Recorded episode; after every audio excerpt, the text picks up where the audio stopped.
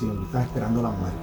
Yo me estaba preparando. Mi preocupación era que yo no estuviera aplastado porque no quería que mi mamá viera cuerpos irreconocibles como lo que yo había visto segundos antes. Esa era mi preocupación.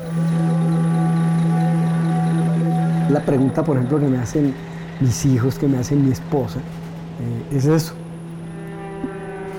¿Qué sentiste? ¿Qué sientes hoy? Pero es la deuda de saber que pudimos haber rescatado mucha gente, pero que no pudimos. Escuchamos una transmisión sospechosa en nuestra partida de Boston eh, con alguien. Eh, sonaba como si alguien hubiera marcado el micrófono y dijera, todos, quédense en sus asientos.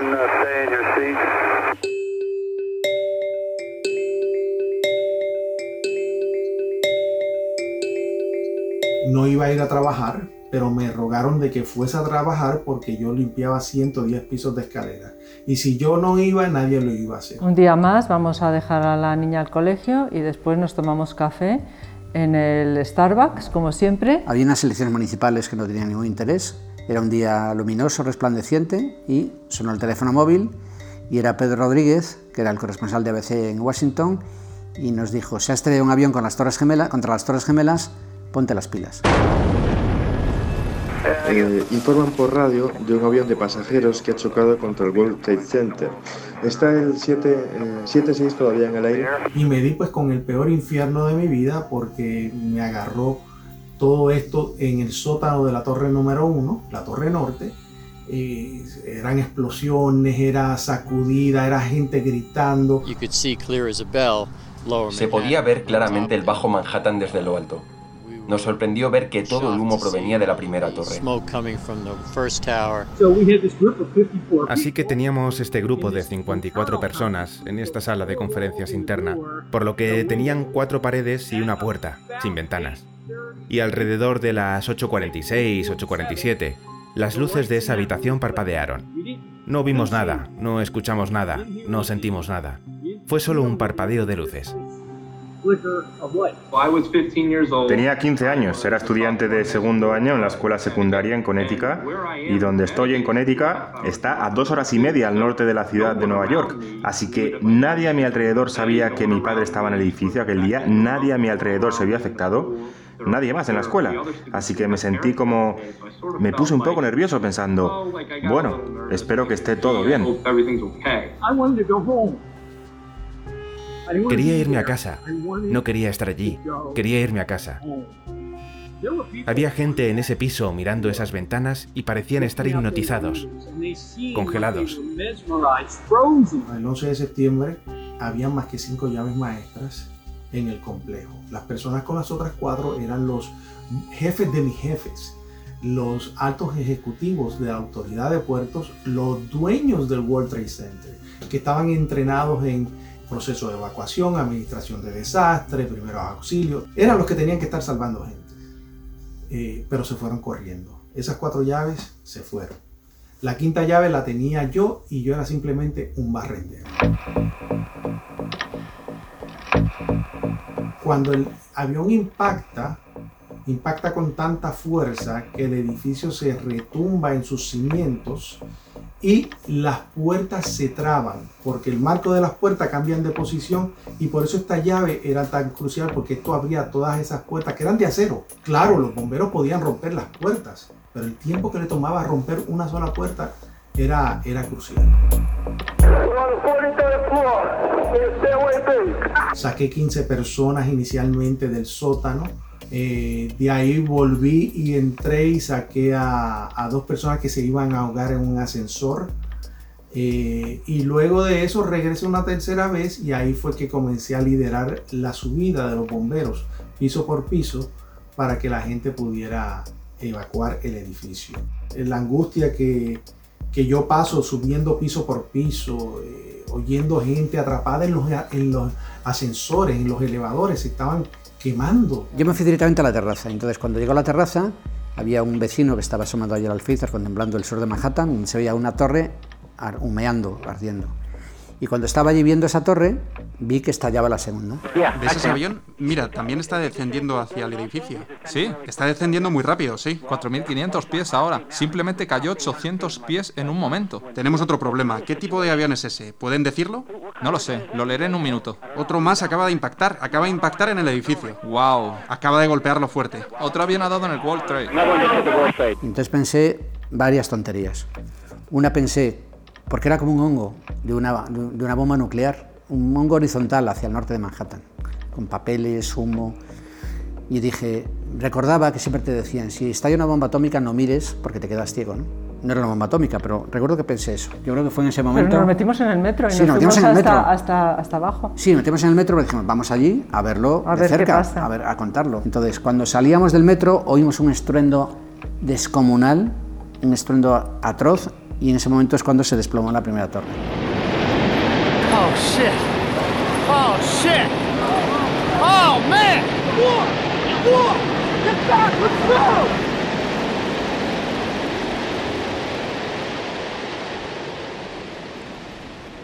Y entonces vimos mucha gente, una muchedumbre que corría por la explanada hacia nosotros.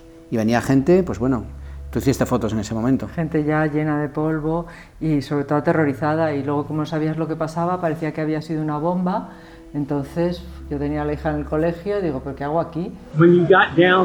Cuando llegabas al vestíbulo, este nivel, cuando mirabas hacia abajo desde las ventanas de vidrio arqueadas hacia las calles y entre los dos edificios, todo lo que veía era acero retorcido, concreto desmoronado y marcas rojas, salpicaduras rojas en el suelo.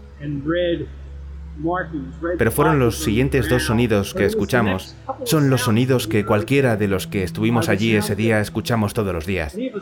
A primera hora de la mañana, última de la noche. Primero escuchamos el sonido del acero retorciéndose y el concreto desmoronado de lo que una vez fue la Torre Sur, el edificio en el que habíamos estado solo ocho o nueve minutos antes, llegando al suelo. También en Washington, una humareda densísima sobre el Pentágono que está siendo evacuado. Nuestra líder de equipo le dijo, creo que esto podría ser algo en lo que quizás quieras pensar, en volver a casa. Estaba embarazada de nueve meses y creo que estaba muy preocupado por ella. Y nos reímos de eso, pensamos, este es el lugar más seguro para estar en el mundo en este momento. ¿Por qué no quedarse en el Pentágono? No nos va a pasar nada aquí. Era, se sentía una sensación de invulnerabilidad, un continente, un país superpoderoso, y claro, desgajaron las torres y atacaron el Pentágono. Y entonces de repente esto de decir, bueno, pues sois vulnerables. Entonces eso, hizo que el país eh, tuviera una conciencia de, país amenazado y el miedo sí se, se convirtió en, en, arma política fundamental y también fue la reacción de Bush con los ataques a Afganistán y a Irak. He ordenado que el gobierno federal tenga todos los recursos a disposición para ayudar a las víctimas y sus familias y que se inicie una profunda investigación para perseguir y encontrar a aquellos que cometieron este acto. El terrorismo contra nuestra nación no será tolerado.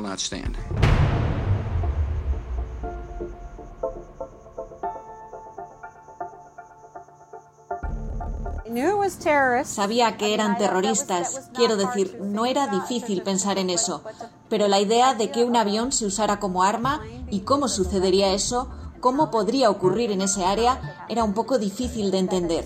Pero lo que pasé no es nada en comparación con lo que pasaron ellos.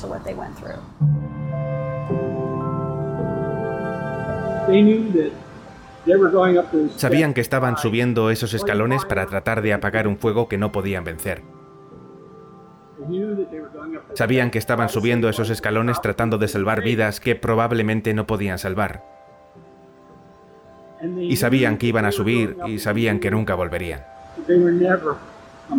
Porque lo que veíamos era eh, aplastamiento de miembros, partes de miembros y la, eh, la, confusión de los mismos rescatistas en recoger estas partes y saber que era lo único que íbamos a poder entregar porque no traíamos buenas noticias de personas rescatadas vivas. Y cuando llegamos al lobby, al vestíbulo, ahí ya estaba la torre sur, se había derrumbado había destrucción por todas partes y uno de los bomberos me dice prepara la ambulancia y ahí es que yo voy al frente del edificio a preparar la ambulancia y lo único que vi fue muerte, fui fue, fue, fue, fue, horrendo porque la policía me gritaba no mires hacia atrás, no mires hacia atrás y yo me miré y ahí fue que vi todos los cuerpos de la gente que se había tirado y parecían calcomanías pegadas al piso del impacto.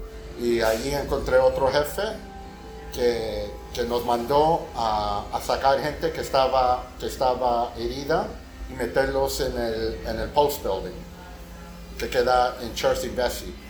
Y ahí es donde empezamos a meter los heridos. Llegamos sin nada pegarnos, porque todo estaba cayendo a mí. Ventanas, sillas, cuerpos, todo estaba bajando. Lo único que tú podías reconocer era carne, era sangre, era cabello y, y tela. Pero tú no sabías lo que era una cabeza, lo que era un brazo, tú no sabías y ver una señora que yo ayudé a escapar, pues eh, que fue el único cuerpo que reconocí, la encontré partida por la mitad. Y eso a mí me destruyó. Y yo empiezo a gritar, Dios, ¿qué es esto? ¿Qué es esto? Y ahí oigo, corre, corre. Y el edificio se derrumba encima de todo. Y lo único que yo, cuando se está derrumbando, yo veo un camión de bomberos, me tiro debajo del camión de bomberos y el edificio se derrumba encima de mí. Eso sonaba, tú sabes cuando estás debajo del subway, multiplícalo por mil decibeles. El mismo sonido exacto taca, taca, taca, taca, taca, taca, bien fuerte, bien fuerte, ensordecedor. La presión con que bajó ese edificio fue tan fuerte porque era eh, concreto triturado, eh, pedazos de, de, oficina, básicamente de, de escritorios, todo eso iba con tanta fuerza que la camisa que yo tenía debajo del camión se destruyó completa. Mi compañero estaba en el lado del pasajero, eso se aplastó vi a Billy, que era mi compañero, abajo del camión. Le dije, Billy, ¿estás bien? Me dijo que sí. Y enfrente del camión hubo una, una policía, un female. Y, y él y yo la cargamos hasta Warren Street porque ella tenía un metal en su cabeza. Le, le pegó un metal. Pero eso me dolió mucho. No por lo material, no por el monumento que era, sino por las personas y las historias de las personas.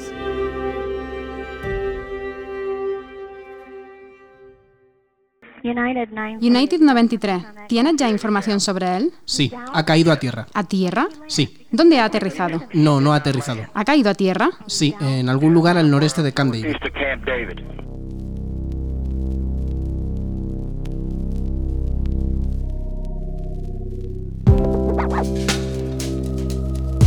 before the plane came down, Ed made a phone call to, to the 911 emergency services.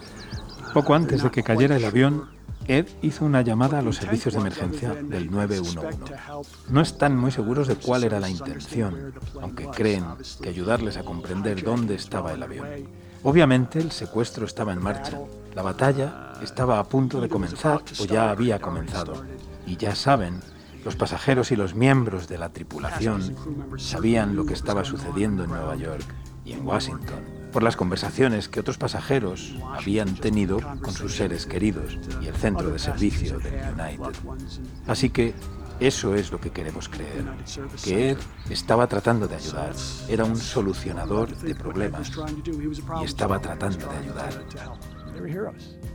Fueron héroes, tomaron la iniciativa y ayudaron a evitar un desastre mayor aquel día.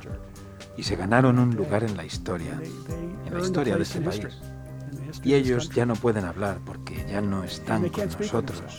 Así que alguien tiene que hacerlo.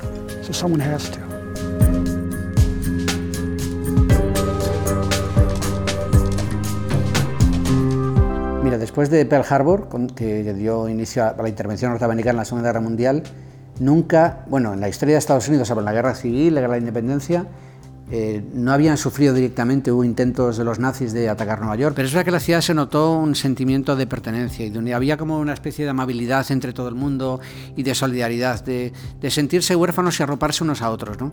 Nosotros cuando bajábamos todos los días, bajábamos andando y subíamos andando porque no funcionaba el metro ni nada pero hablábamos con gente que venía, gente, gente de la construcción que ponía a disposición las máquinas, las grúas, y nos encontrábamos con ellos que venían de otros, de otros sitios, de otros estados a ayudar. Sentir la necesidad de ayudar, de estar ayudando aquí de venir a ayudar a rescatar, a ver qué podía hacer. Y por eso fue importante. Me sentía, sentía que tenía que estar aquí. A 20 minute drive. El trayecto en coche dura unos 20 minutos. Esa fue la primera vez que creo que muchos de nosotros pensamos que esto era excepcional. Esto es mucho más grande que la simple pérdida de un hermano. Es más una especie de naturaleza histórica y afectó al mundo. Mientras íbamos en el autobús atravesando estos pueblos, nos dimos cuenta de que frente a las casas había personas con banderas y niños agitando banderas y sosteniendo carteles en los cruces mientras saludaban al autobús en homenaje a nuestros seres queridos. Fue realmente abrumador. Era un fotógrafo, un fotógrafo que, me estaba, que no me estaba escuchando, así le cogí la cámara y lo jalé por la cámara y después, cuando estaban haciendo un aniversario, nos encontramos. Él dijo, tú eras la poli que, que, me pegó. I go, oh, oh yeah. ¿Tú eras quien estaba sacando la foto que no me estabas escuchando? Yeah. Oh, tienes suerte. que viviste. Yo creía que estabas muerto. Porque él estaba cuando bajó, cuando las torres se cayeron, yo estaba todavía jalándole y, y diciendo, you know, porque no me estaba escuchando. Mi lado egoísta desearía que mi padre se hubiera marchado con sus compañeros. Pero mi lado orgulloso dice, bueno, ya sabes por qué tu padre dio su vida. Murió como un héroe y murió ayudando a otros. Pero nosotros, ya sabes, nunca lo recuperaremos finalmente. Nunca recibimos ADN ni ninguna muestra de él. Um, or, or any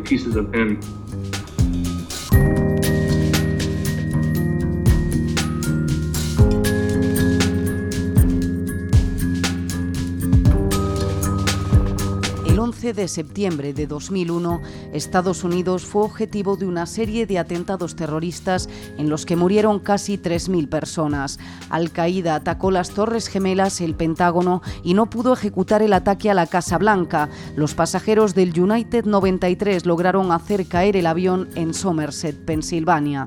Por orden de aparición, testigos del 11S son William Rodríguez, trabajador del World Trade Center, Eduardo Marulanda, bombero, Corina Fotógrafa, Alfonso Armada, periodista, David Diggins, supervisor de limpieza en la zona cero, Joseph Dittmar, superviviente de la Torre Sur, Brett Eagleston, hijo de Bruce, fallecido en las Torres Gemelas, Karen Baker, superviviente en el Pentágono, Marcelo Pevida, policía, Gordon Feld, hermano de Edward, víctima en el vuelo United 93 y Rubiela Arias, voluntaria en los trabajos de limpieza.